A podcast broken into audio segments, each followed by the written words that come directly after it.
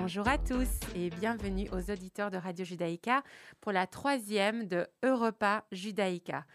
C'est euh, une nouvelle émission. Maintenant, je ne sais pas si on peut dire nouvelle parce que c'est déjà la troisième, mais elle est toujours proposée par le Congrès juif européen. Et au micro, Ethan Bergman et Ariela Wojcik pour vous parler d'histoire, de culture, de vie juive contemporaine et d'actualité. Alors, au cours des dernières semaines, nous vous avons emmené en Italie et en Autriche. Et nous espérons que vous avez apprécié ces voyages, d'autant plus qu'on ne peut plus trop voyager en ce moment.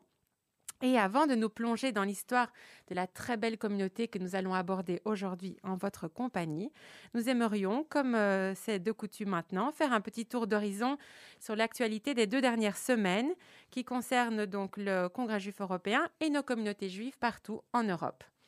Alors, on va commencer avec une conférence en ligne que nous organisons le 24 février, c'est-à-dire la semaine prochaine, avec Emmanuel Navon, qui est un spécialiste des relations internationales euh, d'Israël, voilà, qui est professeur à l'université de Tel Aviv et qui est un, monsieur tout à fait, tout à fait d'abord charmant, très intelligent, très éloquent et qui a écrit un livre dont on va parler lors de cette conférence qui s'intitule, je vais le dire en anglais comme ça vous pourrez plus facilement le retrouver, The Star and the Scepter, A Diplomatic History of Israel. Donc comme son nom l'indique, ce livre va retracer euh, les relations diplomatiques euh, d'Israël, mais Israël pas au sens de uniquement l'État moderne qu'on connaît aujourd'hui, mais on va remonter même au temps biblique et donc Emmanuel Navon va retracer avec nous toute cette histoire qui est évidemment passionnante euh, et on aura le plaisir donc d'échanger avec lui. Il nous présentera ce livre. On vous invite à nous rejoindre. Ce sera notamment euh, retransmis euh, en live sur notre page Facebook. Et pour ceux qui, qui, souhaitent participer, ils peuvent également nous envoyer un petit email à, à info at ejcbrussels.com pour vous enregistrer pour pouvoir euh, donc participer à cette conférence. Et juste euh, un petit point, Ethan, euh, pour euh, le 8 mars, la date qui marque donc la journée internationale des femmes, nous allons organiser une conférence avec le rabbin Delphine Orviller, que vous connaissez déjà probablement tous. Et nous sommes vraiment honorés de l'avoir avec nous, et avec Viviane Teitelbaum, que je ne dois plus vous présenter également, qui est notre députée à la région de Bruxelles-Capitale et qui est une fervente défenseuse du droit des femmes et aussi qui lutte ardemment contre l'antisémitisme. Donc on aura le plaisir d'échanger avec ces deux personnalités. Et bien sûr, nous serons au rendez-vous tant en live Facebook que euh, dans, le, dans le webinaire à proprement parler. Moi, j'aimerais bien vous parler euh, d'une autre actualité euh, qui s'est passée dans plusieurs pays ces derniers jours. Et je parle notamment de l'adoption de la définition de l'antisémitisme par, donc, d'une part, des universités en Bulgarie. Donc, neuf universités ont adopté la définition, donc mieux connue sous le nom de IRA Definition. Euh, on a aussi quatre clubs euh, de football euh, de la Bundesliga. donc en Allemagne, ce sont quand même des clubs de division 1 qui ont donc adopté cette définition, ce qui est quand même très important parce qu'on sait qu'il y a beaucoup d'actes antisémites qui se passent dans les stades de football. Et enfin, et pas des moindres, euh, la définition a été adoptée euh, par la ville de Paris. Donc c'est la maire de Paris, Anne Hidalgo, qui a annoncé euh, à la sortie d'un conseil municipal que la ville avait décidé d'adopter cette définition, ce qui rendra quand même beaucoup plus facile pour déceler des actes antisémites dans de multiples secteurs municipaux. Et alors, autre, autre actualité, euh, que j'avais envie de souligner, c'était que la justice allemande continue son travail euh, en ce qui concerne euh, les crimes nazis, puisque ces derniers jours, ce sont deux criminels qui ont été, enfin, criminels potentiels, présomption d'innocence, mais ils ont quand même été mis en accusation pour des crimes ayant parfois entraîné la mort de environ 10 000 personnes. Et alors, fait assez marquant, c'est qu'un de ces deux accusés a déjà plus de 100 ans. Et comme ce sont des crimes imprescriptibles, euh, voilà, vu leur gravité, euh, voilà, c'est un, un exemple. Et euh, voilà, moi, je voudrais continuer dans les bonnes nouvelles. la Roumanie a nommé un coordinateur pour la lutte contre l'antisémitisme. Et c'est effectivement ce qu'on attend toujours, notamment en Belgique et dans d'autres États membres, puisqu'on a remarqué à quel point c'était efficace d'avoir un coordinateur pour euh, être non seulement l'interlocuteur de la communauté juive, mais également coordonner tous les services qui sont censés combattre l'antisémitisme et toutes les autorités dans son pays. Alors, maintenant, euh, moi, je vais vous parler de quelque chose qui est beaucoup moins positif. On va, on va aller jusqu'en Pologne, où Ethan, euh, aujourd'hui, il devient très dangereux, voire risqué de faire de la recherche sur euh, la Shoah ou sur l'Holocauste. voilà. car on peut très vite être accusé d'insulte à la nation, ou même déféré devant les tribunaux pour diffamation. Et c'est le cas de deux historiens polonais renommés, des grands spécialistes de l'Holocauste, euh, qui s'appellent Barbara Engelking et Jan Grabowski, qui sont les co-auteurs d'un ouvrage qui s'intitule Plus loin, c'est encore la nuit. Euh, et ce livre fait état en fait de nombreux cas de, de complicité de Polonais dans la Shoah. Euh, et malheureusement, on le sait en ce moment, le climat n'est pas très propice à ce type d'enquête sur les agissements polonais sous l'occupation allemande puisqu'on a un gouvernement de droite nationaliste et conservateur. Euh, dans la presse et beaucoup d'organisations euh, internationales soupçonnent euh, malheureusement ce gouvernement de vouloir réécrire l'histoire du pays et il souhaite, avec ce genre d'attitude, évidemment décourager d'autres historiens à chercher à connaître et à écrire la vérité, tout simplement la vérité sur l'Holocauste en Pologne. Voilà, donc ça c'était le petit tour d'horizon qu'on voulait vous proposer ce matin. Et pour nous mettre dans l'ambiance qui convient, on va vous proposer à présent d'écouter un petit morceau musical qui vous donnera un indice sur la communauté que nous allons explorer aujourd'hui.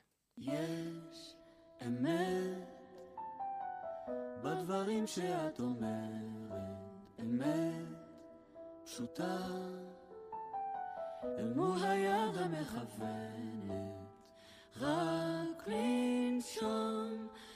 הים שיישאר אחרינו. יום נגמר לילה שמביא לו התחלה חדשה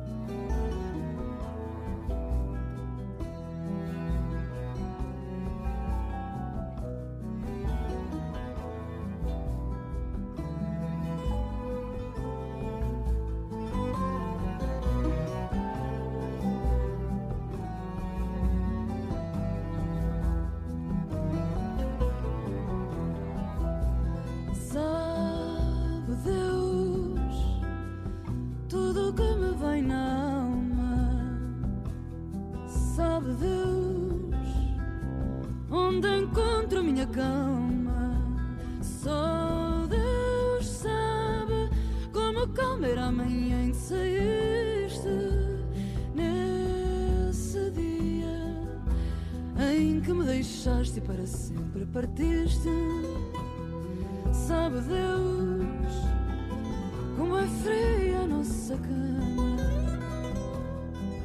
Sabe Deus como a minha voz se chama. Só Deus sabe como posso viver nesta tristeza de saber que não vais voltar esta minha certeza. Just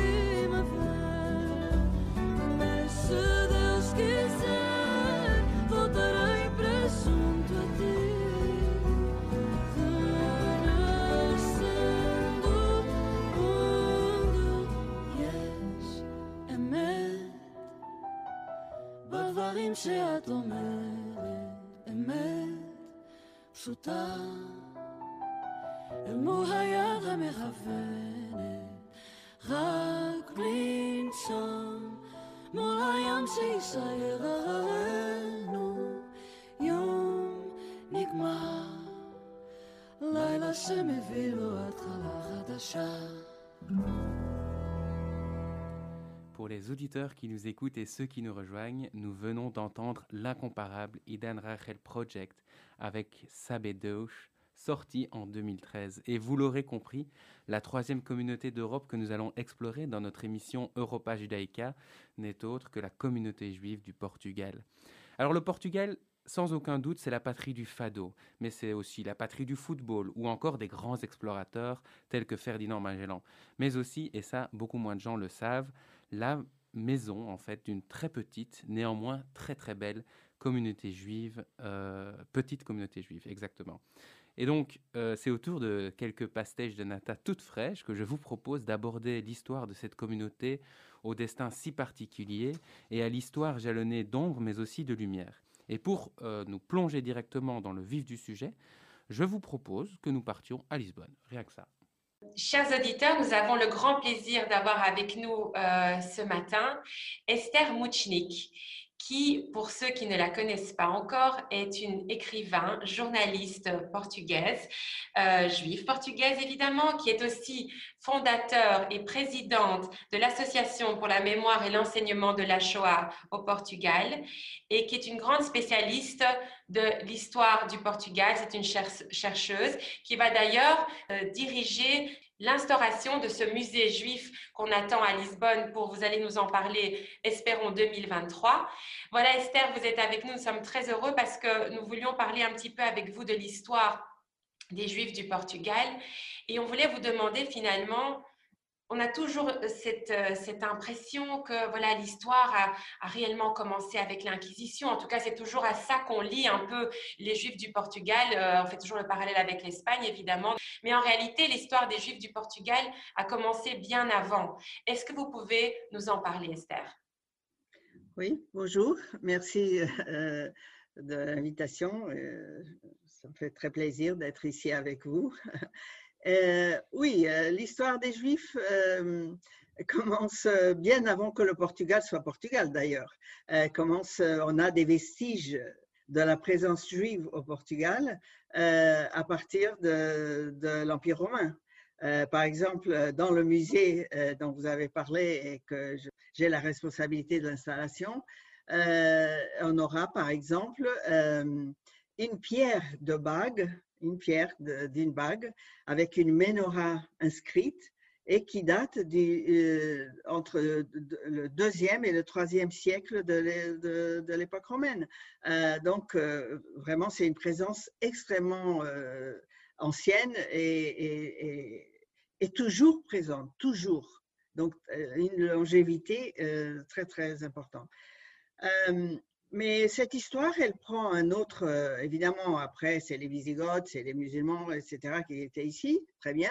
Euh, et euh, l'histoire change avec, évidemment, quand le Portugal devient le Portugal, c'est-à-dire après la reconquête, ce qu'on appelle ici la, reconquête.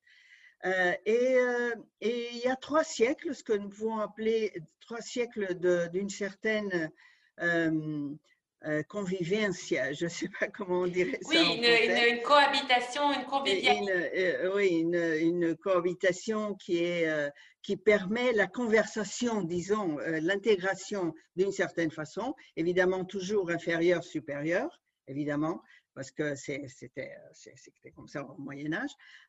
mais les Juifs ont pu, à ce moment-là, avoir avoir une participation, une, une, une, contribution extrêmement importante à tous les niveaux de la société euh, portugaise.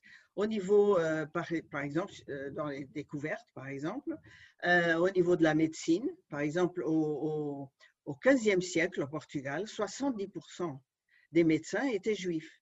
Et ils étaient aussi médecins des rois, euh, des, des, des, de la cour. Euh, ils étaient aussi des financiers, très souvent, parce que la cour n'avait jamais de l'argent et les rois n'avaient jamais de l'argent. Ils ont Alors, beaucoup financé les, les, les, flottes et les explorations à l'époque. Ils ont beaucoup aidé ça, de manière aussi. scientifique et les guerres aussi. Et les guerres aussi, et partout. Euh, donc, euh, par exemple, aussi le premier livre imprimé au Portugal en caractère hébreu. Euh, et c'était, mais le premier livre imprimé au Portugal était un livre juif. C'était euh, un peu euh, la Torah, la Torah, qui était. Et, et, donc il y a toute une contribution fondamentale qui amène les Juifs à avoir une place très importante, non seulement dans la société évidemment, mais aussi, disons, au niveau de, au niveau de la cour elle-même. Euh, et c'est ça qui explique effectivement qu'il y a un lien. Euh, euh, vous savez, on, a toujours ce qu'on appelle en portugais saudade, c'est-à-dire un regret d'une époque où on a été heureux. Évidemment que les Juifs ont subi après les conversions forcées, le décret d'expulsion, euh, mais surtout les conversions forcées, parce que personne n'est parti pratiquement. Le roi ne voulait pas que les Juifs partent, donc euh, il, a préféré les convertir euh, de force pour les, pour les avoir comme chrétiens, ici, pour les maintenir ici au Portugal. Et après, évidemment, l'instauration de l'Inquisition en 1536.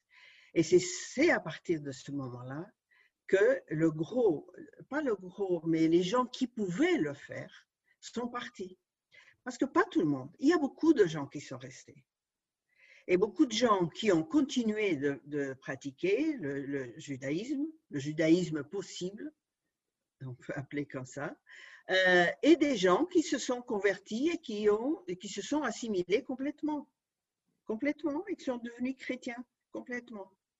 Euh, donc, sans, euh, jamais, euh, sans jamais être considérés par les autres chrétiens comme des chrétiens de souche. Est-ce qu'il y avait quand même, est-ce qu'on les, est-ce qu'ils étaient tout à fait acceptés parmi la communauté chrétienne Non, le, problème c'est que suite à une loi, la loi de ce qu'on appelle la limpeza de sang, ça veut dire la enfin mal traduit, le nettoyage du sang, enfin, c'est euh, la pureté du sang. La pureté, du, sang.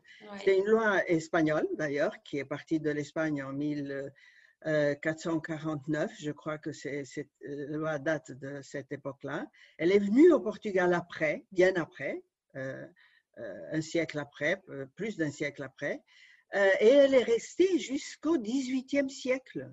Et cette loi, c'est une loi qui empêchait et donc, c'est très intéressant parce que cette loi, c'est une loi antisémite au fond. Ah, parce on dirait une loi nazie. Elle, euh, comment? On dirait presque une loi nazie.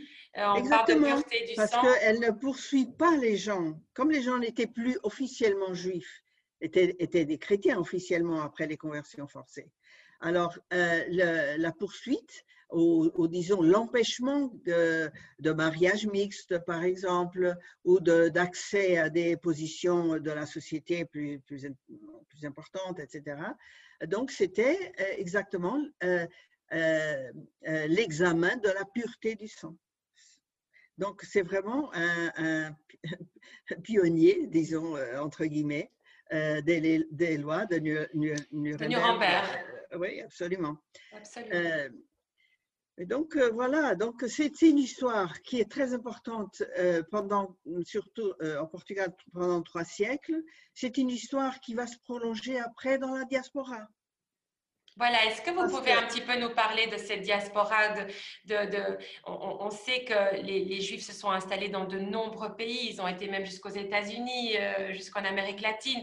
Euh, certains ont, même marqué leur temps, euh, sont devenus des conseillers de, même de sultans. Est-ce que je, pense par exemple à, à Joseph Nassi, est-ce que vous pouvez nous dire quelques mots sur ce destin incroyable?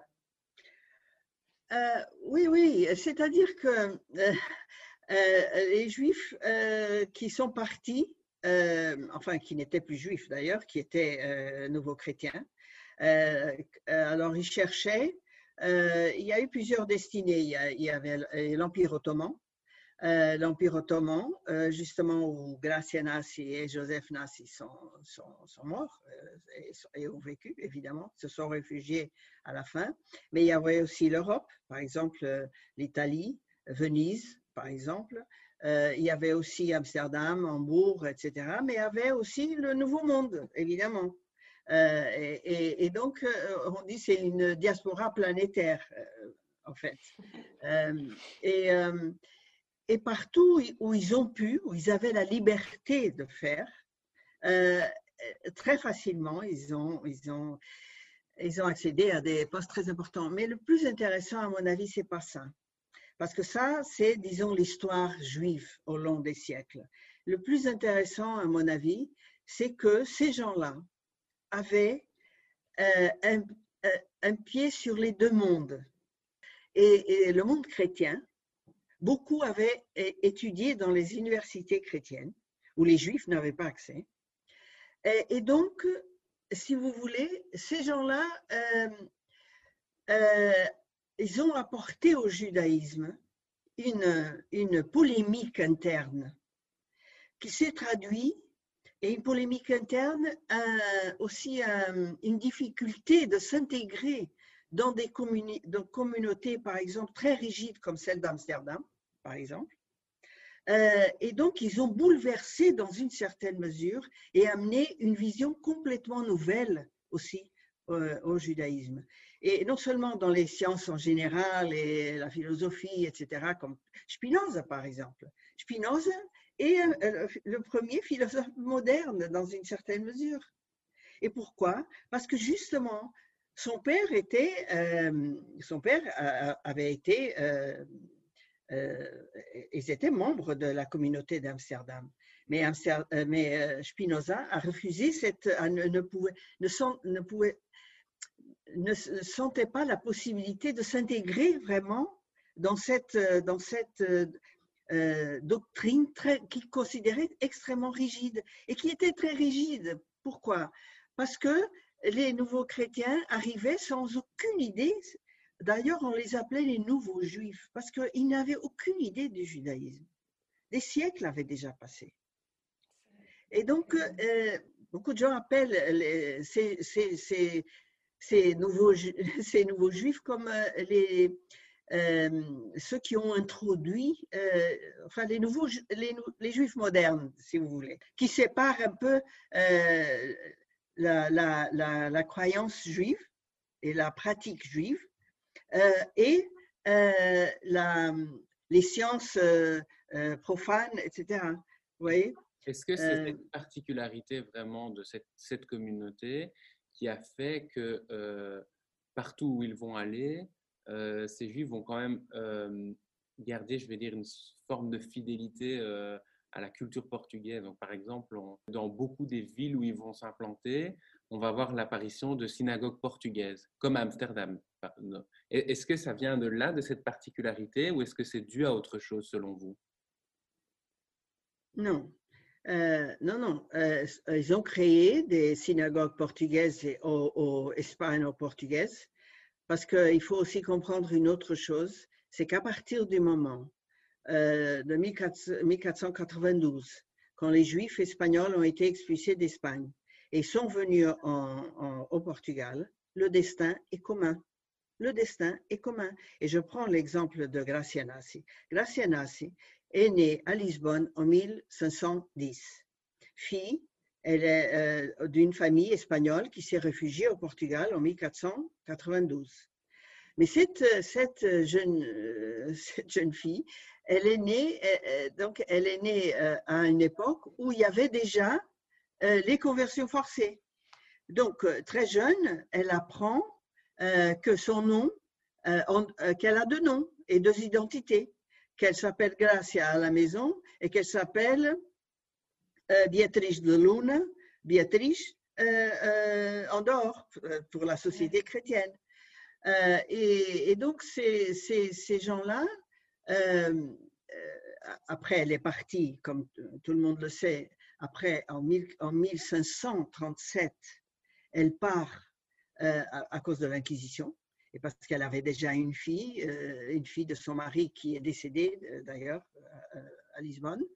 et elle, elle, elle, elle s'enfuit et elle va et fait un peu le tour de l'Europe. Elle, elle, va d'abord à Anvers, elle va d'abord, elle va après à, Venise, Venise Ferrara, retourne à, Venise et après finalement, euh, déjà bien des années après, elle euh, se réfugie donc et s'assume finalement comme juif seulement à Istanbul, au, à l'Empire ottoman.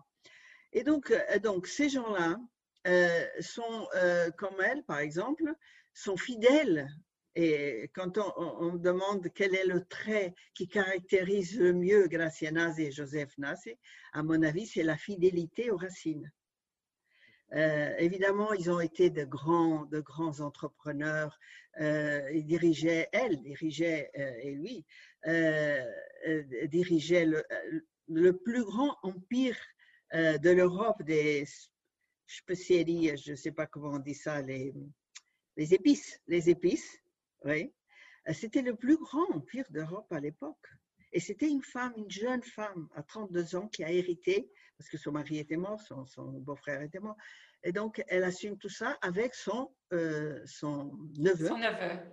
Qui, qui l'a accompagné toute sa vie. Et, bon. et donc, euh, alors, ces gens-là, fidèles à ses racines, quand ils partaient dans, les, dans le monde, ils, ils, recréaient, d'une certaine façon, ils recréaient d'une certaine façon euh, leur passé portugais. Euh, d'ailleurs, ils submergeaient les communautés juives où ils allaient, portugais et espagnols, ibériques, les ibériques, je, les appelle plutôt comme ça, euh, parce, avec la force de leur culture, avec la force de leur expérience. Et, donc, c'est pour ça que euh, vous voyez partout des synagogues euh, hispano-portugaises ou portugaises ou, espagnoles. Bon. Et, même avec, par exemple, synagogue, par exemple, en Salonique et, dans l'Empire ottoman, il y avait des, synagogues qui s'appelaient synagogue Lisboa, synagogue Toledo, synagogue Porto, enfin, et parce qu'ils portaient avec eux cette nostalgie d'un passé où ils avaient été heureux. Et, en même temps, ils continuaient, même avec l'Inquisition, même avec tout ça, ils continuaient de servir les rois portugais quand ces, rois leur demandaient. Euh, Comme des ambassadeurs. Exactement. C'est fascinant, euh, Esther. On aurait aimé pouvoir continuer à encore euh, faire toute une émission rien qu'avec vous, tellement c'est passionnant. Et en tout cas, vous nous avez donné envie euh, et tous ceux qui auront le plaisir de passer par Lisbonne d'ici 2023, on espère, d'aller voir ce musée juif parce que je suis sûre que ce musée, et vous allez nous, dire ça en, quelques mots, va, euh, va, va, vouloir justement mettre en lumière toute cette magnifique histoire que vous nous avez racontée parce que c'est fascinant. Euh, et je voulais vous demander juste en, deux mots, quel est l'impact que vous souhaitez avoir euh, avec ce musée? Quel public vous voulez toucher? Quel est le message que vous voulez euh, porter avec ce musée? Esther euh, Oui, le, message essentiel que nous voulons, montrer, c'est donner, faire connaître l'histoire des Juifs portugais, mais surtout sa contribution positive. C'est-à-dire, musée, nous, on ne veut pas que euh, les gens sortent du musée en disant pauvres juifs, qu'est-ce qu'ils ont souffert avec l'Inquisition, les conversions forcées, la Shoah, etc. Enfin bon, euh, non, on ne veut pas ça. Évidemment qu'on va aborder dans le musée l'Inquisition, on va aborder les conversions forcées, on va raconter l'histoire de la présence juive dès le début jusqu'à aujourd'hui. Euh, mais notre notre point fort sera évidemment les contributions à la nation portugaise de laquelle ils font partie. Parce que c'est ça que les gens euh, ont, besoin de comprendre. C'est que les juifs ne sont pas, les juifs portugais évidemment, ne sont pas étrangers, ne sont pas une... non, non c'est... D'ailleurs, ce sera un musée portugais qui raconte une histoire spécifique, comme tous les musées racontent une histoire. Une, histoire. Et Ce nous, on sera- racontera l'histoire des Juifs portugais.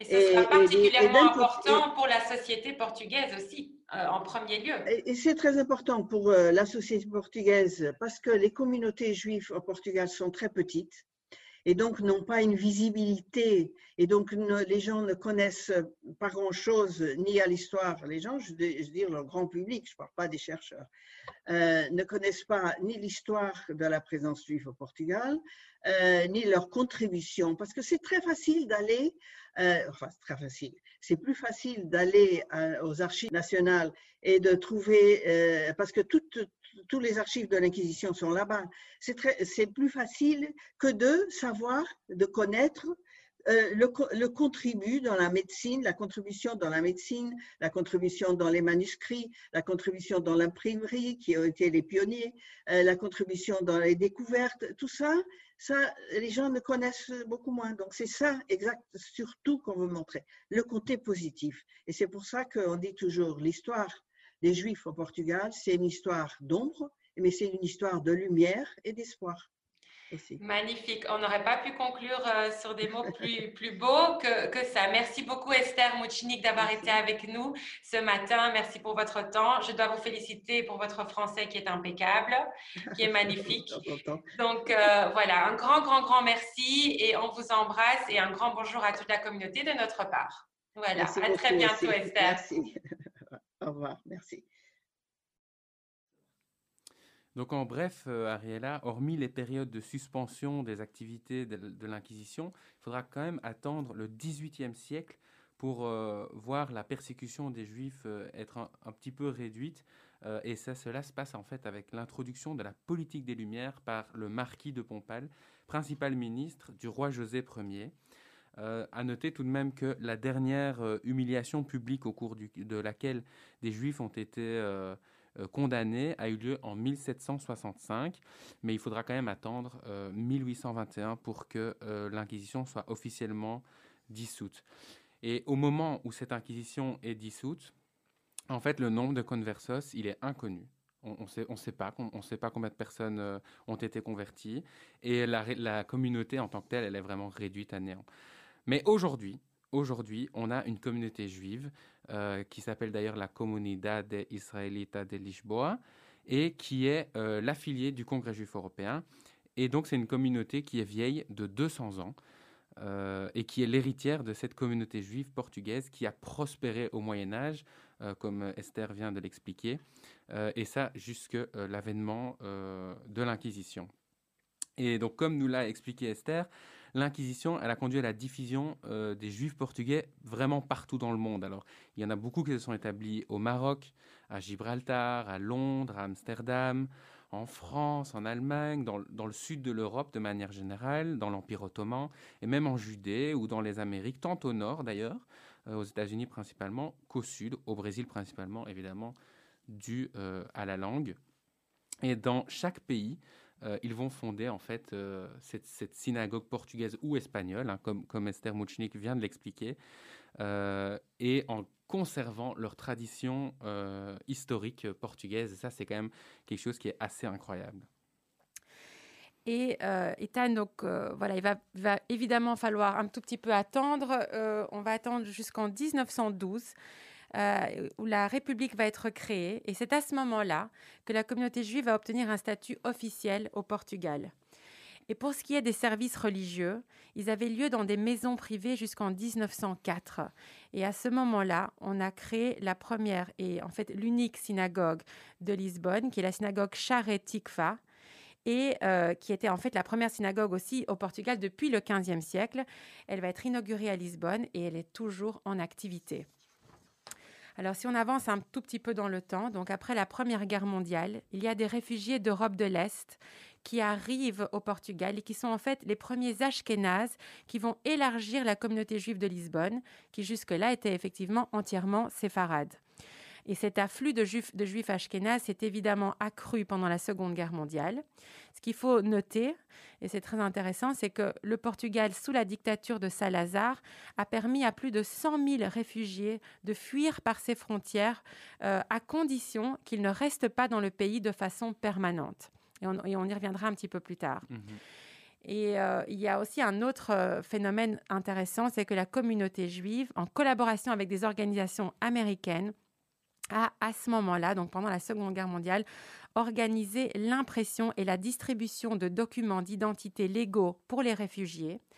Ils ont aussi donné des médicaments, des vêtements et ils ont réservé des traversées transatlantiques sur des navires portugais qui a transporté ces réfugiés vers leur destination finale, principalement au Brésil, à Cuba, en Amérique centrale, aux États-Unis et au Canada, et certains même ont réussi à atteindre la Palestine. Et parmi les réfugiés qui ont échappé à l'Holocauste grâce à ces transports portugais, on trouve des personnalités bien connues comme le rabbin Schneerson, qui est le fondateur du mouvement Lubavitch, ou encore Marc et Bella Chagall. Et donc cette histoire euh, incroyable a fait qu'aujourd'hui, la communauté juive du Portugal, elle est composée euh, donc de séfarades, d'immigrants séfarades, mais aussi d'immigrants ashkénazes, donc comme on l'a dit, venus d'Allemagne, de Pologne, d'Europe de l'Est, etc. On a aussi un retour euh, de l'Amérique du Sud, euh, notamment du Brésil, et c'est assez marrant en fait de voir que il y, a des Brésiliens qui reviennent. Et tous ces juifs se retrouvent dans cette synagogue dont Ariela, tu, tu viens de parler, qui est Charetikva. Mais le service se fait toujours dans la tradition séfarade, important de le dire. Et pour renforcer euh, l'identité juive de la communauté, puisque tout de même, on est quand même dans une très petite communauté d'environ 1500 personnes, la euh, communauté en elle-même offre des services euh, et des programmes qui soient religieux ou éducatifs à tous ses membres. Donc je pense par exemple aux services du Shabbat, je pense aux services sociaux ou éducatifs qui sont vraiment destinés à tous les groupes d'âge. Il y a par exemple des mouvements de jeunesse qui organisent des des camps d'été, des camps d'hiver, des sortes de, cours annuels sur le leadership. Il y a des échanges avec d'autres communautés. Il y a aussi euh, l'union des étudiants juifs portugais, comme on avait vu euh, en Autriche ou en Italie ou encore, on, le sait, en Belgique. Et il y a aussi, par exemple, des infrastructures sportives comme le Maccabi. Donc la communauté est effectivement très dynamique, comme, euh, comme tu nous l'as expliqué. Et moi, je voulais vous parler un petit peu des, sites euh, à voir. Donc évidemment, il y a les synagogues. Il y en a, donc, il y a celle de Lisbonne, Charetikfa. Il y a deux synagogues aux Açores, il faut le savoir, et une à Belmont. Euh, dans les grandes villes, on retrouve systématiquement un quartier juif qui s'appelle Juderia. Et à Lisbonne, c'est le fameux quartier Alfama Juderia. Euh, qu'on vous invite évidemment à aller voir quand vous serez à Lisbonne.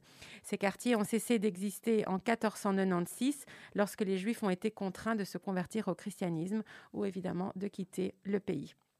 Alors ces dernières années, il y a plusieurs dizaines de familles israéliennes euh, ainsi que des familles qui viennent du Brésil et de la France qui sont arrivées à Lisbonne pour construire une nouvelle histoire et quelque part apporter une nouvelle dynamique et une perspective d'avenir à cette communauté. Finalement, après un âge d'or inédit, comme on l'a entendu, puis des siècles d'inquisition, maintenant on peut tout à fait, euh, on peut tout à fait confirmer qu'il y a une renaissance de la communauté qui ne fait plus aucun doute. Voilà, après euh, cette traversée euh, historique et euh, contemporaine de la, de la vie juive au Portugal, nous vous proposons une nouvelle petite pause musicale et on reste dans le thème et on vous retrouve juste après pour vous parler de quelques personnalités intéressantes qui ont marqué la vie juive au Portugal et bien au-delà.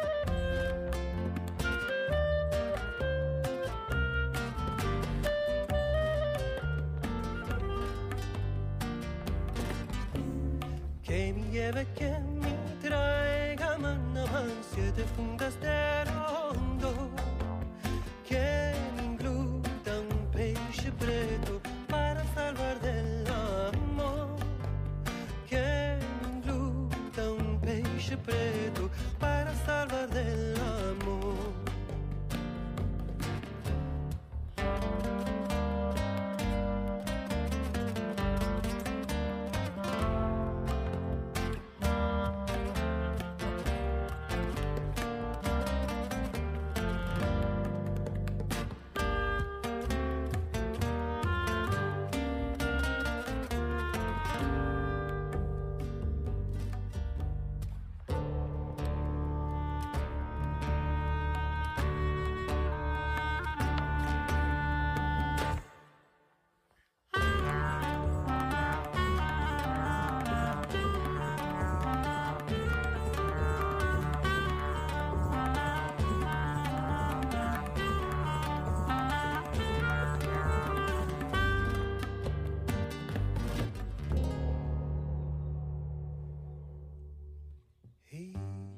ceux qui nous rejoignent, nous sommes de retour dans l'émission Europa Judaica, émission qui vous est présentée par le Congrès juif européen avec Ariela Wojcik et Eitan Bergman et qui vous fait voyager à travers les communautés juives d'Europe.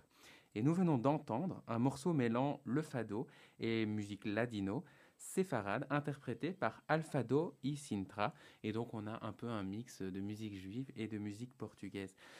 Moi, j'aimerais bien revenir, Ariela, sur quelque chose dont Esther a brièvement évoqué, qui est un destin exceptionnel et assez particulier, celui de Joseph Nassier. Est-ce que, que tu peux nous en dire plus? Avec grand plaisir, parce que c'est effectivement un destin assez remarquable. Donc Joseph Nassi, qui est aussi connu sous l'appellation Yassef Nassi, parce qu'il a vécu dans l'Empire ottoman, c'est un maran qui est devenu une personnalité importante de la cour du, du sultan Soliman le Magnifique, puis de son fils Selim II. Et je vais vous raconter comment. Donc il est né au Portugal en, quin- en 1524, mais très rapidement, il s'enfuit aux Pays-Bas avec sa tante Dona Gracia Nassi, dont il épouse plus tard la fille Reina. Alors il fait des études à l'université de Louvain. Et puis il doit de nouveau fuir. Vous allez voir, il va passer beaucoup de temps à fuir dans sa vie, malheureusement. Donc il fuit en 1547, il passe par la France, puis l'Italie, et il tente de s'établir à Venise en compagnie de sa tante. Il va pas pouvoir rester très longtemps à Venise puisqu'il est de nouveau expulsé, et il finit par s'installer dans l'Empire ottoman en 1554. Il va d'ailleurs conserver une très forte rancune vis-à-vis de Venise et il, va tenter de se venger par tous les moyens de, de- de son triste sort. Alors à Constantinople, il fait un choix politique judicieux car il décide de soutenir le futur sultan Selim II contre son frère qu'on appelle Bayezid en turc. Alors cela lui vaut des postes de plus en plus prestigieux au sein de l'administration impériale et il s'occupe principalement de politique étrangère. Donc il va devenir en quelque sorte un ministre des Affaires étrangères. Ses connexions en Europe vont évidemment fa- favoriser sa politique. Il a réussi à négocier la paix avec la Pologne. Il a même influé sur l'élection du roi de Pologne. Il va encourager la révolte des Pays-Bas contre l'Espagne. Et il, amène- il a même réussi à amener la Sublime Porte à déclarer la guerre à Venise. Donc euh, la vengeance est un plat qui se mange froid, mais elle arrive. Et la défaite vénitienne va donner Chypre aux Ottomans en 1570. Donc ils vont perdre Chypre euh, euh, à cause de, de- de Joseph Nassi. Alors pour toutes ces réussites, euh, Joseph Nassi est fait duc de Naxos et seigneur d'Andros. Alors euh, pour vous situer, ce sont deux îles qui se trouvent entre la Grèce et la Turquie, quelque part en mer Égée. Et Joseph Nassi gouverne ses possessions toujours depuis son palais du Belvédère à Constantinople, où il a même sa propre imprimerie. Il est ensuite nommé en 1561 seigneur de Tibériade. Et en raison de ce titre, il est parfois considéré comme un précurseur du mouvement sioniste, puisqu'il se donne comme mission d'encourager la réinstallation des Juifs dans la région. Et grâce au soutien financier du sultan, il fait même reconstruire la ville et ses murs. Il prend ensuite contact avec le pape parce que son idée était de permettre l'émigration des Juifs des États pontificaux. Mais malheureusement, la guerre entre Venise et l'Empire ottoman va faire échouer son projet. Finalement, Sélim II va mourir en 1574, ce qui va faire perdre à Joseph Nassi toute son influence à la cour. mais il est néanmoins autorisé à conserver ses titres et ses revenus. Donc voilà, euh, Joseph Nassi est une personnalité incroyable qui a vraiment marqué son temps. Euh, et je vous invite à d'ailleurs lire sur lui et sur sa tante euh, pour en savoir un petit peu plus encore. C'est quand même une histoire incroyable et, assez méconnue en fait. Hein, non, c'est vraiment incroyable. Moi, j'aimerais bien vous parler d'une autre personnalité qui n'est pas spécialement, enfin qui est pas juif, mais qui est vraiment liée à l'histoire des Juifs et du Portugal. Et j'aimerais qu'on lui rende un vibrant hommage ce matin. Je pense bien sûr à Aristide Sousa Mendes. Alors Aristide Sousa Mendes, qui est, c'est un diplomate portugais qui est en poste à Bordeaux pendant la Seconde Guerre mondiale. Et grâce à ce poste, mais aussi à son sens de la justice et à son courage, euh, il va sauver en fait des milliers euh, de juifs de l'enfer nazi.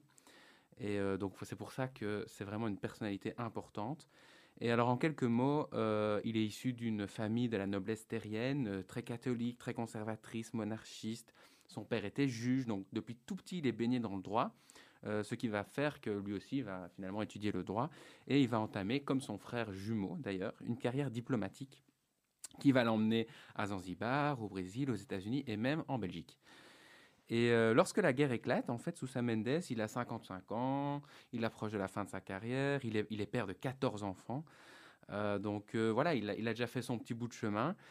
Et à cette époque, en fait, la loi portugaise, elle est extrêmement claire vis-à-vis -vis de la délivrance de visa. Pour tout visa, en fait, il faut un accord préalable de la capitale, euh, et ça, c'est vraiment pour chaque cas. Et la loi aussi, en fait, excluait d'emblée toute une série de personnes, y compris des juifs expulsés de pays dont ils détenaient la citoyenneté. Donc en réalité, on parle ici, ici de réfugiés. Et la seule chose qui est acceptable pour euh, Salazar, comme euh, Ariella l'a dit un peu plus tôt, c'est d'autoriser l'entrée pour ensuite autoriser la sortie, donc vers une autre destination. Et en fait... Même encourager la sortie. Encourager la sortie. En fait, Salazar, il veut pas que les gens restent au Portugal, encore moins les Juifs. Mais dès 1939, Sousa Mendes, il va désobéir. Et il va se mettre à délivrer des visas à des personnes visées par cette circulaire qui les exclut, sans demander la permission à la capitale. Et alors que l'armée française est en pleine déroute euh, en juin 40, Sousa Mendes décide d'accorder 40 visas réguliers. Et le lendemain, il va même les accorder à tous les réfugiés qui en font la demande. Donc finalement, au bout de quelques jours, on est quand même à 657 visas, ce qui est quand même pas rien. Et c'est l'ambassade portugaise au Royaume-Uni qui va informer le ministère des agissements de Sousa Mendes. Alors évidemment, le ministère va réagir, mais qu'importe les mesures. Il est convoqué à Lisbonne, mais sur le chemin, il poursuit, il continue, il délivre des visas. Et à son arrivée, il va être démis de ses fonctions. Donc ça, c'est quand même une histoire incroyable. Mais ce qu'il faut quand même euh, vraiment garder en, tête, c'est que Lisbonne, ça va quand même être la porte d'embarquement vers le nouveau monde. Et ça va être d'une certaine façon aussi le, chemin de l'espoir, puisqu'on on pense que entre 40 000 et 100 000 réfugiés juifs vont soit se réfugier au Portugal, soit passer par le Portugal euh, pour fuir en fait euh, les nazis. Et au final, euh, en ce qui concerne Sousa Mendes, il va quand même délivrer environ 10 000 visas à des juifs. D'ailleurs, il y a une fondation, Sousa Mendes, qui est basée aux États-Unis et qui a déjà identifié 4000 personnes ayant bénéficié de ces visas. Alors, pour quand même euh, finir l'histoire, donc il sera reconnu en tant que juif, euh, juste, pardon, juste parmi les nations. voilà, juste parmi les nations en 1966. Et c'est le premier diplomate à être honoré de cette distinction. Il y en a eu d'autres, notamment un diplomate japonais. Il sera euh, ici réhabilité par la République portugaise seulement en 1986 et il est décoré à titre posthume de l'Ordre de la Liberté par le président de la République et sa famille va même recevoir des excuses publiques. Heureusement d'ailleurs. Heureusement d'ailleurs. Alors moi, je voudrais euh, vous faire euh, vous faire un petit retour en arrière. On va aller maintenant au XVIIe siècle. Je voulais vous parler d'une personnalité qu'on connaît en fait surtout sous son nom hébraïque. C'est Menachem ben Israël, qui était un rabbin, un kabbaliste, un écrivain, mais aussi un diplomate portugais. Donc il a, euh, il a, il a une, une, série de casquettes incroyables. C'est un véritable érudit. Il est né sur l'île de Madère en 1604 dans une famille de conversos, donc de convertis depuis trois générations. Et un an, un an après sa naissance, sa famille sa famille a dû quitter le Portugal pour finalement s'installer à Amsterdam, où ils peuvent tomber le masque et enfin vivre librement leur judaïsme. Alors, euh, s'est très vite passionné pour l'imprimerie et il a fondé la première maison de presse hébraïque en 1626 à Amsterdam. D'ailleurs, on dit que c'est grâce à cette maison de presse que Amsterdam est devenu vraiment un centre euh, de, de lettres. Euh, ça a vraiment contribué au rayonnement de la ville. Alors, euh, Ben Israël, ou Ménaché Ben Israël, est un messianique convaincu. Pour lui, aucune terre ne pouvait être interdite aux Juifs. Les Juifs devaient et pouvaient habiter partout. Et c'est un très fin diplomate. Il est donc parti à la rencontre d'Olivier Cromwell afin de le convaincre de laisser les Juifs revenir en Angleterre après leur expulsion 350 ans plus tôt. Alors son intervention va d'ailleurs provoquer aux Pays-Bas une politique d'intégration rapide des Juifs et en 1656, Cromwell accepte finalement de facto les crypto-juifs sur son territoire. Donc il a vraiment eu une importance euh, assez considérable. Petite anecdote, c'était d'ailleurs l'ami de Rembrandt euh, qui a peint un très beau portrait de lui que je vous invite à aller voir. Alors Ariella, on pourrait parler encore longuement de, de, personnalités marquantes telles que Samuel Nunez qui participe à la lutte contre une étrange épidémie dans le Nouveau Monde, ce qui d'ailleurs pour la petite histoire permettra aux Juifs de s'installer à Savannah en Géorgie et d'y fonder une des plus anciennes communautés juives des États-Unis. On pense aussi à ce célèbre philosophe dont Esther vient de nous parler, qui est Baruch Spinoza, mais je pense qu'on va garder ce personnage illustre quand on fera une émission sur les Juifs du Pays-Bas. Alors moi, ce que je propose à présent, c'est qu'on passe aux dernières infos, mais qui concernent spécifiquement la communauté juive du Portugal. Et oui, parce qu'il y a des très bonnes nouvelles au Portugal, euh, notamment euh, une nouvelle qui concerne la ville de Porto, qui est devenue la première ville du Portugal à accueillir un musée sur l'Holocauste. Ce musée a ouvert ses, euh, portes pardon, le 20 janvier dernier. Et un membre de la communauté présent a expliqué que ce musée est d'autant plus important que la Shoah n'était pas euh, enseigné dans les écoles au Portugal lorsqu'il était enfant et, et encore moins euh, jusqu'il y a peu. Donc c'était vraiment une importance, ça revêt une importance capitale et éducative, alors que eux-mêmes sont des descendants de, survivants. Pour eux, il était primordial qu'on puisse enseigner euh, ou en tout cas apprendre sur, sur la Shoah au Portugal. Euh, Esther a d'ailleurs par parlé du fameux musée juif qui va ouvrir, on espère, en 2023. Il y a un, point important à noter, c'est que l'architecte qui va réaliser ce musée, c'est Daniel Libeskind, euh, ce qui est quand même un gage de qualité. Euh, Libeskind est, l'architecte qui a réalisé le musée juif de Berlin, de Copenhague, de San Francisco. Il a aussi créé, des mémoriaux de la Shoah au Canada et aux États-Unis. C'est également Libeskind qui est à l'origine de la reconversion de Ground Zero à New York euh, en mémorial suite aux attentats du 11 septembre 2001. D'ailleurs, très très belles architectures de Daniel Libeskind, effectivement, euh, pour en avoir vu un certain nombre. Moi, j'aimerais parler d'autre chose. Euh, c'est que depuis 2015, il y a une loi au Portugal qui permet de demander la citoyenneté portugaise à tous ceux qui peuvent prouver leur lien avec le pays. Et cette loi, qui a précédé euh, de peu une loi similaire en Espagne, visait en fait à réparer l'injustice commise envers les Juifs avec l'Inquisition et l'expulsion euh, donc des Juifs de, ce pays. Et on voit vraiment que le gouvernement veut aujourd'hui renforcer les liens avec la communauté. Euh, il, y a, vraiment une envie de, collaborer afin d'améliorer la relation. Et d'ailleurs, le président du Portugal, Marcelo Rebelo de Sousa, qui a été réélu il y a de cela quelques semaines, a déclaré en 2016, lorsqu'il visitait la synagogue de Lisbonne, que le Portugal devait chérir et préserver son héritage juif qui a euh, façonné l'identité nationale. Il fait aussi référence à l'Inquisition qui a été qualifiée de calamité nationale par un poète et écrivain portugais, Antero de Quental. Et le président a conclu en disant que lui aussi, en fait, avait des origines juives de son côté maternel. Ça, c'est intéressant pour la petite histoire. Tout à fait, Ethan. Euh, D'ailleurs, autre bonne nouvelle, le, le, Parlement portugais a voté une loi qui instaure la date du 31 mars comme journée officielle de commémoration des victimes de l'Inquisition et de la persécution donc des Juifs menés sur le sous, ce, sous ce régime dans le pays. Et pourquoi le 31 mars? Parce que c'est exactement le 31 mars 1821 que l'Inquisition a définitivement pris fin au Portugal, un régime qui a quand même duré 275 ans. Voilà. Donc, après ce petit tour euh, d'horizon des, bonnes nouvelles euh, au Portugal, on vous propose d'écouter un dernier petit morceau. Euh, c'est un magnifique morceau qui nous vient, qui a été en fait ch- chanté par le vainqueur du concours Eurovision 2017. Il s'agit de Salvador Sobral. C'est un morceau qui s'intitule Amar Peloche Doir. J'espère que je l'ai bien prononcé.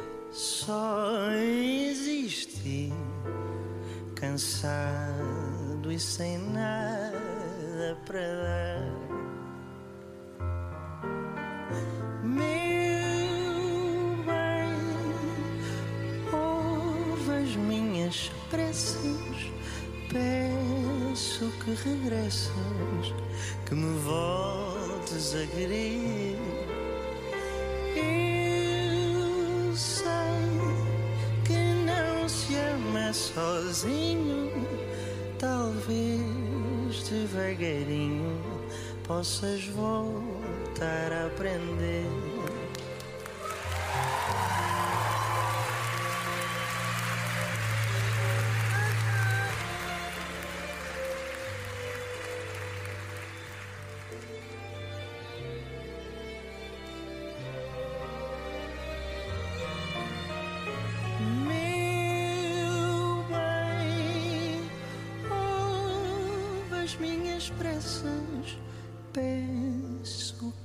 Que me voltes a querer. Eu sei que não se ama sozinho, talvez devagarinho possas voltar a aprender.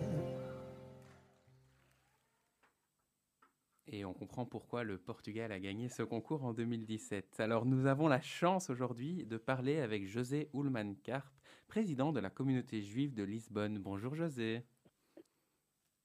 Bonjour, euh, bonjour, euh, bonjour à tous, Alors, à tous euh, ceux qui m'écoutaient. alors bon, on a entendu l'histoire tumultueuse de la communauté juive du Portugal. Et la question qu'on se posait ce matin, c'est à quand remonte la présence de votre famille euh, dans le pays et qu'est-ce qui vous a poussé en fin de compte à vouloir en prendre la tête? Oui, euh, alors euh, ma famille a fui le Portugal pendant le XVIe siècle et comme beaucoup d'autres familles, ils ont joint les petites communautés juives qui existaient au Maroc. Le premier à quitter le Maroc fut mon ancêtre Abraham Ben Saud, qui arrivé aux îles portugaises des Açores en 1818. Les îles portugaises des Açores sont un archipel de neuf euh, îles situées euh, au mi-Atlantique entre euh, Casablanca et Boston aux États-Unis. Bon. L'Inquisition au Portugal ne termine qu'en 1821 raison pour laquelle Abraham Ben s'établit à Ponte Delgado sur l'île de San Miguel, Il y construit la synagogue Har HaShamayim en 1836. Son fils, José Ben Saud, y introduit la culture du tabac et fonde l'usine de tabac Michaelense. Les Juifs à cette époque, ne pouvant pas fréquenter les universités au Portugal, ses quatre enfants, Alfred, Joaquin, Raoul et mon arrière-grand-mère Esther, accompagnés de leur mère, partirent étudier à Hanovre, en Allemagne. Ingénieurs, Alfred et Joaquin reviennent à Lisbonne. Alfred fonda l'Institut supérieur, technique et Joaquin publia plusieurs livres sur les découvertes maritimes portugaises, ce qu'attira l'attention d'Albert Einstein. Une longue correspondance fut établie entre les deux.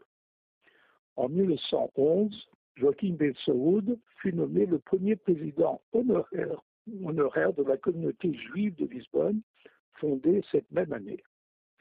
Raoul Ben Saoud s'établit comme médecin à Paris. Il est connu comme étant l'initiateur de la proctologie en France. Leur sœur, Esther, épousa Camille Ullmann à Paris. Et leur fils, Albert, après avoir terminé l'école centrale d'ingénieurs la Première Guerre mondiale, épousa à Paris Nicole Calman-Lévy, fille de l'éditeur Gaston Calman-Lévy. Ils s'installèrent d'abord à Ponte Delgado aux Açores avant de s'établir à Lisbonne. Ils étaient mon grand-père et ma grand-mère. Pour cela, je suis né à Lisbonne. J'ai étudié neuf ans dans deux écoles internes en Angleterre, à Lausanne en Suisse, à la Gesellschaft à Francfort, un stage chez Louis Dreyfus à Paris, avant de faire mon service militaire français à Berlin. De retour à Paris, je me suis porté volontaire pour la guerre des six jours en juin 1960, 1967. J'ai pris mon allié en Israël avant de retourner à Lisbonne en juillet de 1971, où j'ai travaillé pour Albert Ullmann et Louis Dreyfus jusqu'à ma, retraite en 2005. J'ai accepté de devenir président de la communauté juive de Lisbonne en 2002 jusqu'à 2016. J'ai été réélu en 2019 et, et me voilà ici aujourd'hui avec vous, mes amis de IJC, heureux de poursuivre la tradition de ma famille initiée par mon ancêtre Abraham Benson. Eh bien, cher José, quelle histoire extraordinaire. Je, je ne sais pas si c'est déjà fait, cher José, mais je vous propose d'écrire un livre qui retrace cette, cette, fascinante histoire et qui est euh, à la fois très euh, euh, caractéristique de, de, de, de, cette, de ces familles juives qui ont dû bouger d'un pays à l'autre, se, refaire, se reconstruire, et à la fois d'illustres personnalités en font partie. Donc voilà, merci beaucoup d'avoir partagé voilà, votre histoire avec nous. C'est une histoire juive, c'est une autre histoire juive. Exactement, mais, mais, mais une très belle histoire juive. Et nous vous remercions vraiment d'être avec nous euh, ce matin, cher José. Euh, moi, je voulais vous poser une petite question. Euh, on a évoqué tout à l'heure la fameuse loi de 2015 sur la citoyenneté portugaise qui serait octroyée aux Juifs qui peuvent prouver un lien avec la Portugal. Et j'ai compris que c'est la communauté qui est en fait chargée d'examiner les applications et, c'est elle qui va décider celles qui seront acceptées, celles qui seront refusées. Est-ce que vous pouvez nous dire euh, comment s'est passé ce, ce, processus? Et est-ce que vous avez constaté une arrivée concrète de juifs au Portugal grâce à cette loi? Et si oui, d'où viennent-ils en majorité? En fait, euh, la loi a été travaillée depuis 2009 au Portugal. Elle existait déjà en Espagne. La loi a été votée au Parlement par unanimité en 2013 et a été publié en 2015. La loi donne le droit à la nationalité portugaise aux descendants juifs et non juifs de juifs portugais séfarades, par descendance directe ou collatérale.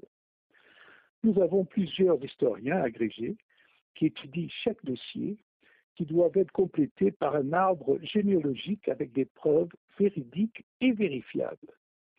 Les moyens de preuve peuvent être des ketubot, certification de tombes, manuscrits certifiés, euh, etc.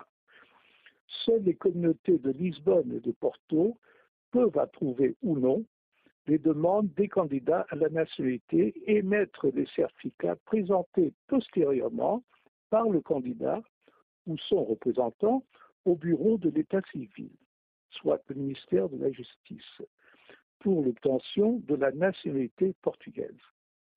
Les statistiques de 2020 montrent une demande d'un total d'environ 70 000 candidats et environ 23 000 attributions de la nationalité portugaise depuis 2015. Le plus grand nombre de familles juives arrivées au Portugal sont des familles israéliennes, mais aujourd'hui on vérifie, on vérifie une demande de anglais après le Brexit qui, euh, qui sollicite, qui demande la nationalité portugaise, sont des, juifs d'origine sfarade en Angleterre, et qui désirent également venir euh, vivre au Portugal aussitôt que cette pandémie et que la situation le, le, le permettent les comprend, euh, euh, on, les comprend, cher José, euh, leur volonté de venir s'installer dans votre beau pays et dans la magnifique ville de Lisbonne. Merci beaucoup pour ces précisions. J'imagine que c'est un processus qui est, qui est encore en cours et qui va, parce que cette loi n'a pas de limite, contrairement à, je pense, à la loi espagnole, n'a pas de limite dans le temps. Donc, j'imagine que les applications continuent de rentrer. Vous nous tiendrez au courant, évidemment. Euh, José, je voulais euh, revenir encore euh, sur un point qu'on n'a pas encore abordé dans notre émission, c'est la situation au niveau antisémitisme au Portugal. Alors, on, sait qu'il y a très peu d'incidents, et clairement pas des incidents violents en tout cas. mais je sais que vous avez déjà pointé du doigt certaines prêches dans les églises qui sont encore porteurs de messages et stéréotypes antisémites très anciens. Et vu l'influence de l'Église catholique au Portugal, comment vous abordez ce problème? Oui, il y a parfois des actes isolés d'antisémitisme au Portugal. L'année dernière, lorsque quelques parlementaires ont voulu changer la loi de la nationalité attribuée aux descendants juifs sfaradis, il y a eu des échanges de mots et de propos moins dignifiants. Le président Moshe Cantor est même intervenu avec une lettre qui a été publiée dans les journaux portugais, ce qui a contribué à ce que la loi soit maintenue. Vendredi dernier, un capitaine de la révolution du 25 avril, hautement décoré, le colonel, Rodrigue Sauze Castre, a publié dans son tweet, et je traduis, Les Juifs qui dominent les finances globales ont acheté et possèdent les vaccins qu'ils nécessitent. Et il ajoute, je n'en dis pas plus jusqu'à ce que les bulldogs sionistes commencent à sauter. Les réactions des communautés de Lisbonne et de Porto ont été immédiates. Avec les médias et au Parlement, où un vote de condamnation a été présenté par plusieurs partis politiques. L'ambassadeur d'Israël au Portugal, Raphaël Gamzou, a réagi écrivant, je traduis, comme orgueilleux bulldog sioniste, je promets que si Israël trouve une cure pour le Covid-19, le colonel, le colonel Castro en aura accès. Pour les questions de santé, nous n'excluons ni les antisémites ni les racistes ignorants, même si leur présent n'est pas aussi glorieux que leur passé. Sosi Castro finalement demanda pardon, disant qu'il se rend compte qu'il a commis une erreur avec une généralisation abusive et que beaucoup ont le droit de se sentir offensés. Entre-temps, il a effacé son commentaire initial du tweet. Il y a un autre antisémitisme euh, que, vous, venez de mentionner, voilà, mais qui est constamment présent. Euh, pardon, voilé, mais qui est constamment présent. L'Église catholique, religion dominante au Portugal, à travers ses dirigeants, suit l'exemple du dialogue interreligieux des papes Jean-Paul II et de l'actuel pape Francisco, sans aucun doute. Néanmoins, il y a encore de nombreux exemples de prêches et homélies dans les églises qui sont porteurs de messages et de stéréotypes antisémites presque traditionnels. Comme président de la communauté juive de Lisbonne, je maintiens des liens d'amitié avec plusieurs évêques et prêtres dominicains et franciscains, et je ne manque jamais de les alerter sur cette situation. Ils me tranquillisent, rassurent, en disant que cette situation va changer. Inch'Allah. Tout à fait, José. de toute façon, il y a. De toute façon, effectivement, il y a un travail d'éducation à faire euh, et, le, dialogue reste toujours la meilleure solution dans ce cas-là et je suis sûre que vous le maintenez euh, de façon tout à fait euh, efficace et, amicale. Euh, merci beaucoup, cher José. Nous étions ravis de vous avoir avec nous.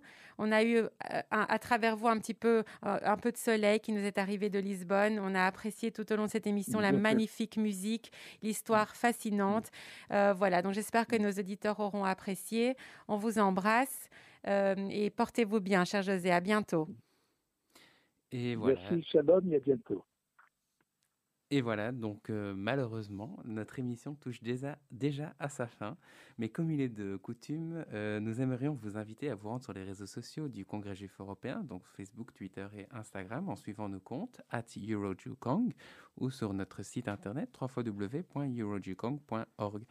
afin d'en savoir davantage sur nos actions. Vous retrouverez aussi une section sur le Portugal avec toutes les émissions, euh, toutes les actualités que nous avons évoquées plus tôt dans l'émission.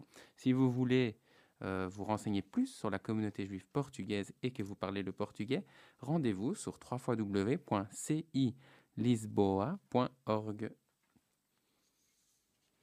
Voilà, Ethan, je pense que nous avons, euh, nous avons tout dit. En tout cas, on aurait aimé en, dire plus, mais nous sommes malheureusement limités dans le temps. Nous vous disons au revoir, à la prochaine fois, et d'ici là, portez-vous bien. À très bientôt. נפתח ונראה את האור שבשמיים.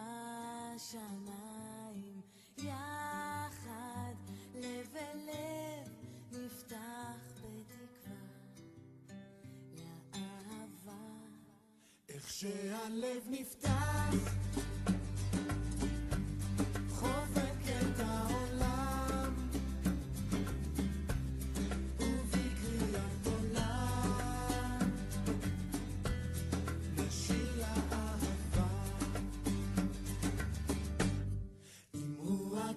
Shine.